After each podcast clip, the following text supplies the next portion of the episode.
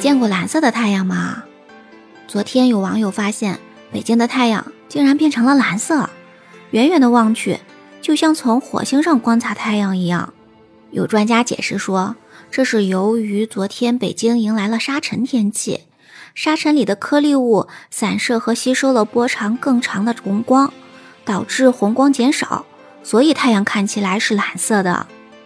你好，我是一杰儿，欢迎收听杰二说环保。如果你也喜欢我的节目，千万不要忘记订阅、关注、点赞哦。沙尘、全球变暖、大气污染、水污染、生物多样性破坏等等等等，地球上出现的问题太多了。为了引起大家对环境保护的这个重视呢，联合国大会设立了世界地球日。没错。今天四月二十二日就是世界地球日了。世界地球日的由来和意义，上次都已经讲过啦，今天我们就不讲啦。今天给大家讲一个故事，一个关于田洞公司的故事，一块彩色小石头引发的思考的故事，让我们一起来听听吧。一场台风过后，晴空万里，在离城市不远的郊区，有一个村庄遭到了台风的破坏。不过损失还不算太严重，仅仅是村外山脚下那座小小的庙被台风连根卷跑了，并没有伤什么人。村里人聚集到小庙前，议论纷纷。一个小女孩在地上捡起了一块彩色的小石头，她觉得很好看，于是就揣到了她的兜兜里。突然，有几个人神色慌张的大喊起来：“不得了啦！出大事啦！出什么事了呀？”有个人失色惊叫起来：“快来看啊！这个洞究竟是怎么回事啊？”大家跑过去一看，地面上果真有一个洞，直径大约一米左右。人们探着头向里面瞧了瞧，可是洞里黑咕隆咚的，什么也看不见。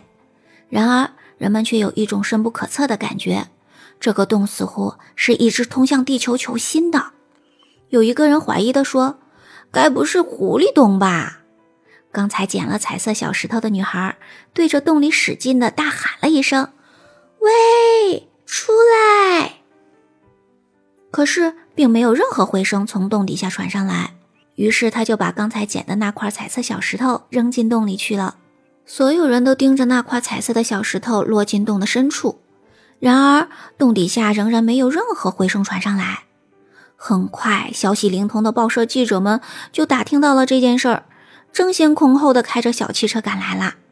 不一会儿，科学家和学者也都闻风而来。随后，陆陆续续的又来了一大群看热闹的人。派出所的警察寸步不离的守在洞口周围，以防有人不慎跌落下去。一位学者让人从研究所里搬来了一台大功率的扩音机，准备对洞底传上来的声音做频率分析。可是，他把扩音机摆弄了好久。各种各样的声音都试过了，却连半点回声也没有听到。这位学者感到非常纳闷，他苦苦地思索着这究竟是什么道理。然而在众目睽睽之下，绝不能就此作罢，遭人耻笑。他把扩音机紧靠在洞口，把音量开到最大限度，震耳欲聋的声音源源不断地从扩音机里传了出来，经久不息。如果是在地面上的话，数十公里以外的人都可以听到这种声音，可是这个洞却把所有的声音都一股脑的通了下去。学者不仅心里有些发虚了，他装作镇定自若、胸有成竹的样子，关掉了扩音机，用不容置疑的口气吩咐道：“赶快把它填掉。”正在这时候，有一个人满头大汗的从人堆里挤了出来，大声的提议道。请把这个洞让给我吧，让我来给你们填。可是村长却不同意。你愿意给我们填这个洞，固然是一件好事儿，可是这个洞却不能给你，因为我们必须在这上面建造一座庙。请放心，我马上就给你们建造一座更加出色的庙，并且还附带一个广场，怎么样？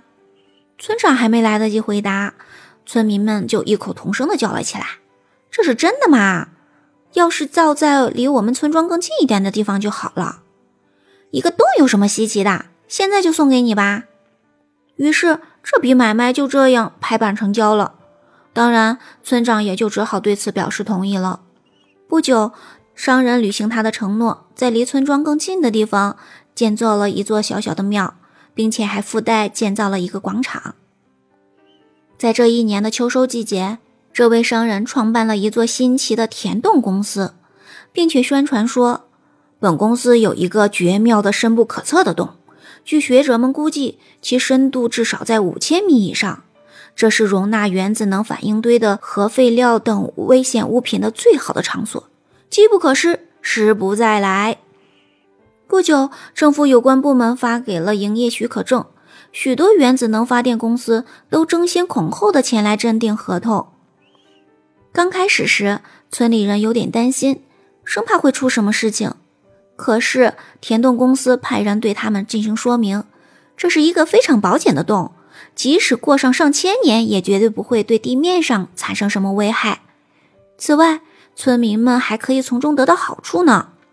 大家明白了这一点以后，也就放心了，并且从城里通到这个村庄的现代化高速公路也很快的建成通车了。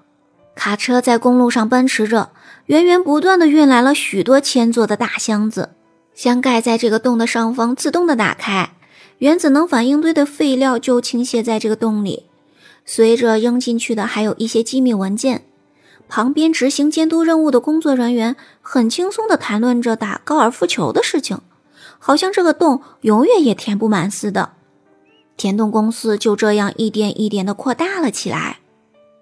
在大学里做传染病实验的那些动物的尸体被运来，并且其中还夹杂着不少无人认领的流浪者的尸体。有关方面制定了一个计划，准备铺设大量的管道，以便把城市里面的废物和污水都排放到这个洞里去。这个办法要比向海洋排污高明多了。这个洞使得生活在城市里面的居民感到了极大的欣慰。由于人们只顾拼命地扩大生产规模，从而给城市造成了极其严重的公害。可是想治理这些公害却相当困难。而现在，这个社会问题将由这个洞来妥善解决。后来订了婚的姑娘们都把从前的那些日记本丢进了这个洞里，还有些人把从前同恋人一起拍的照片扔进了洞里，然后又心安理得地开始了新的恋爱。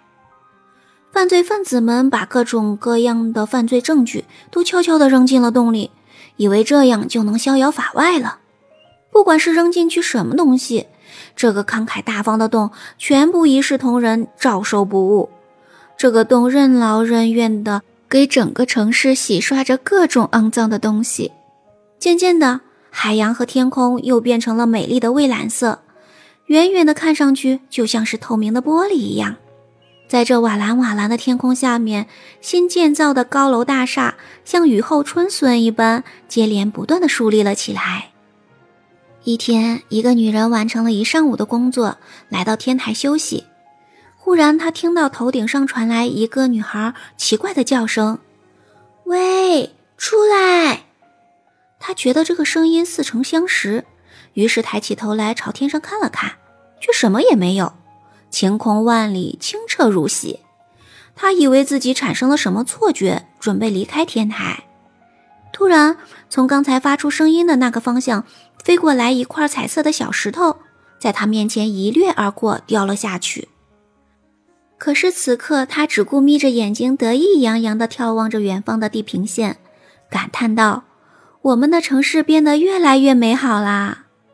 当然，那块微不足道的彩色小石头根本没有引起任何人的丝毫注意。故事讲完了，你听懂了吗？这个故事的寓意真的是非常非常的深。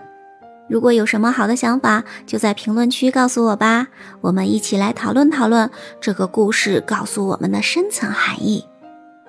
今天先分享到这里吧，感谢你的聆听，你的点赞和评论是我持续创作的最大动力，你的互动能助力作品被更多人听到。